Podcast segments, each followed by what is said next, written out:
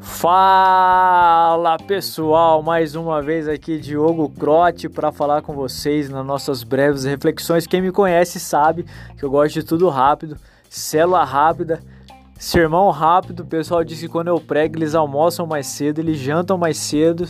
E aqui mais uma vez a presença ilustre do nosso querido amigo Egner Gil e hoje a gente vai falar sobre ministério.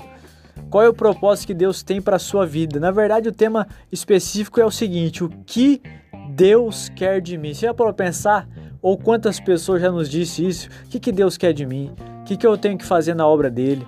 E para a gente iniciar esse podcast, essa breve reflexão, eu quero convidar o nosso amigo Wagner Gil para compartilhar a sua experiência ministerial, como é que ele foi chamado ao evangelho, o que, que ele experimentou da parte de Deus, para que isso também possa ser uma direção para a sua vida e ajudar você a esclarecer algumas coisas. Egner Gil, fique à vontade, o tempo é seu. Ô, louco, vou dominar tudo aqui então, Diogo. Legal, cara, obrigado. Um abraço para você e para todo mundo aí que tá ligado. Bom, a minha experiência com Deus foi interessante. Essa pergunta é, é verdadeira, cara. Que quando, como eu falei no, no anterior, no Spotify anterior para você, podcast anterior, é, eu nasci no lar cristão e você vai crescendo, por enquanto é tudo brincadeira, mas chega no momento que você começa a fazer essa pergunta aí: o que, que Deus quer de mim? Qual é o chamado que Deus tem para mim? E muito cedo Deus já mostrou para mim esse chamado, que foi na área da música. Com 11 anos eu comecei a tocar na igreja, com 16 eu já estava liderando o Ministério de Louvor, inclusive na equipe tinham pessoas que tinham a idade de ser os meus pais, e era bem difícil assim liderar, porque não teve treinamento. E, e, e quero dar um toque para você que está aí curtindo que o treinamento de Deus é online, você já vai aprendendo e fazendo ao mesmo tempo. Não tem muito que treinar, não. É claro que isso foi uma experiência minha e hoje a gente procura preservar né, as, as novas pessoas da vida cristã, dando treinamento, curso que a Igreja Central investe muito nisso. Mas geralmente é assim. Deus abre uma porta para você e, e, você começa a eh, se desenvolver naquilo. E até hoje, né, atualmente agora lidando com crianças, para mim foi uma grande surpresa, porque eu jamais imaginei que um dia pudesse estar cuidando de criança. Embora eu goste muito, tanto é que quando o pastor Emerson fez a indicação né, para o Ministério de, de Crianças, eu fui orar e falei, Deus, criança, eu sempre lidei com música, e agora vou lidar com criança. E Deus falou assim: não, mas quem disse que você vai lidar com criança? Você vai lidar com a próxima geração, então cuidado.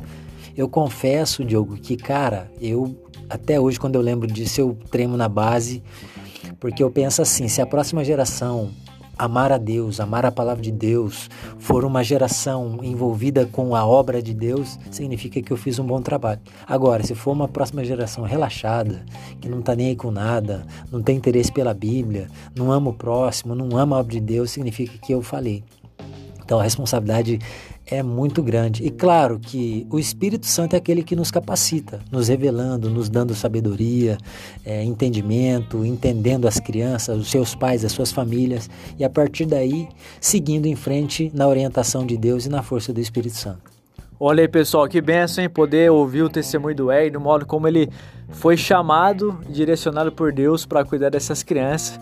O Wagner gosta muito de criança, ele tem dois filhos, já passou na minha frente, ele está mais magro que eu, mas acho que em 2020 eu vou começar também a expandir a minha família, mas ele tem feito um grande trabalho. E é exatamente isso. O que, que Deus quer de mim, o que Deus quer de você? Muitas pessoas, elas estão perdidas em relação àquilo que Deus quer dela. E essa frase é muito comum a gente ouvir. Eu não sei qual é o meu chamado, eu não sei qual é o propósito de Deus para minha vida. Uma coisa muito simples que você precisa entender, simples e direta, Deus quer usar você. Sabe como? Há duas coisas que você pode começar a fazer que todo cristão foi chamado para fazer: evangelizar pessoas e cuidar dessas pessoas dentro de uma célula, discipular essas pessoas. Infelizmente, essas duas realidades de evangelismo e discipulado às vezes acaba virando um clichê na nossa vida. A gente fala, mas a gente não faz. E tudo que Jesus fez quando você lê as Escrituras, o ministério de Jesus, o propósito pelo qual ele foi chamado foi evangelizar pessoas e cuidar delas, a tal ponto que ele buscou a centésima ovelha, deixou 99 ali, porque ele sabia que essas pessoas eram importantes, assim como eu e você somos. Se você tem dúvida em relação ao seu chamado, não se preocupe, porque enquanto você estiver evangelizando, você estiver cuidando de pessoas, de uma forma muito específica e clara, ele vai direcionar você a outros ministérios ou propósitos que ele quer da sua vida. Tenho certeza que o Wagner começou evangelizando pessoas, cuidando delas por meio das canções, das músicas, e muitos de nós somos assim. Então não se preocupe, em vez de você procurar entender o que Deus quer de você, as Escrituras diz: evangelize pessoas e cuide delas. E ele deu uma ferramenta extraordinária para a gente fazer isso. Lá no Evangelho de Lucas, no capítulo 9, versículo 1, Jesus convoca os seus discípulos e diz o seguinte: Eu dou poder e autoridade. Os termos gregos ali é dínamos e exousias, é poder e autoridade para expulsar demônios e curar pessoas. Então você não vai sozinho, você vai no poder e na unção do Espírito Santo. Você vai fazer a obra de Deus de evangelizar e discipular pessoas cheio do Espírito Santo, porque ele nos delegou isso. Mas olha que interessante.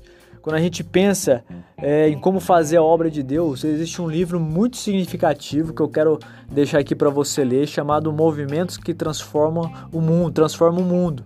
Ele dá cinco princípios que falam sobre como eu e você podemos transformar o mundo. Eu vou falar apenas de quatro aqui, por causa do nosso tempo. Primeira coisa, para você realizar um ministério poderoso, é que você e eu precisamos ter uma fé viva e vibrante que impacta a sociedade. As pessoas elas ficam impactadas quando elas olham para outra pessoa que tem uma fé viva e vibrante, uma pessoa que é apaixonada por Jesus, pessoa que está estupefada com aquilo que Jesus Cristo fez. A segunda característica é que a maior de todas as causas é o reino de Deus. Nós temos uma causa em comum. O ministério, o seu propósito é expandir o reino de Deus por meio da pregação, expulsar demônio, curar enfermos e subverter o reino das trevas. Essa é a causa em comum, é a segunda característica. A terceira é que o Evangelho trouxe vida ao nosso coração e alegria do Espírito Santo. Então, a gratidão de eu ter sido salvo, minha família restaurada, deve ser o motor que me move a levar o Evangelho às outras pessoas. E a quarta característica é que eu e você precisamos assumir as nossas faculdades, as nossas empresas, os nossos prédios ou a região onde a gente mora como pastores e pastoras daquele lugar. Sabe como é que isso funciona? Talvez você que está me ouvindo estuda na UEL, na Unopar, na Unifil, você tem que chegar lá e dizer o seguinte, olha, esse curso de Direito aqui, essas cinco salas, elas serão a minha igreja. A partir de hoje eu vou cuidar dessas cinco salas como pastor dessa igreja. O seu prédio, esse prédio aqui, ó, vai ser a minha igreja. Eu vou mandar convite para todo mundo ou assumir uma região do, de, da cidade para se tornar o pastor dela. Dessa forma a gente vai ser capaz de impactar o mundo. Preste atenção, você que faz parte do Ministério Laudio. Deus chamou para você não para ficar sentado assistindo cultos. Deus chamou cada um de nós para que com essa fé vibrante, tendo o reino de Deus como a causa única da nossa vida, esse evangelho que nos transformou, assumirmos regiões, locais dessa cidade e juntos impactar o mundo, o mundo da mesma forma que o nosso amigo Egner Gil tem impactado a vida das nossas crianças aqui nessa igreja. Deus abençoe vocês. Até a próxima. Diogo Crote e Egner Gil, o homem de dois filhos. E a semana, mês que vem, começa minha família. 2020, tamo junto. Deus abençoe vocês.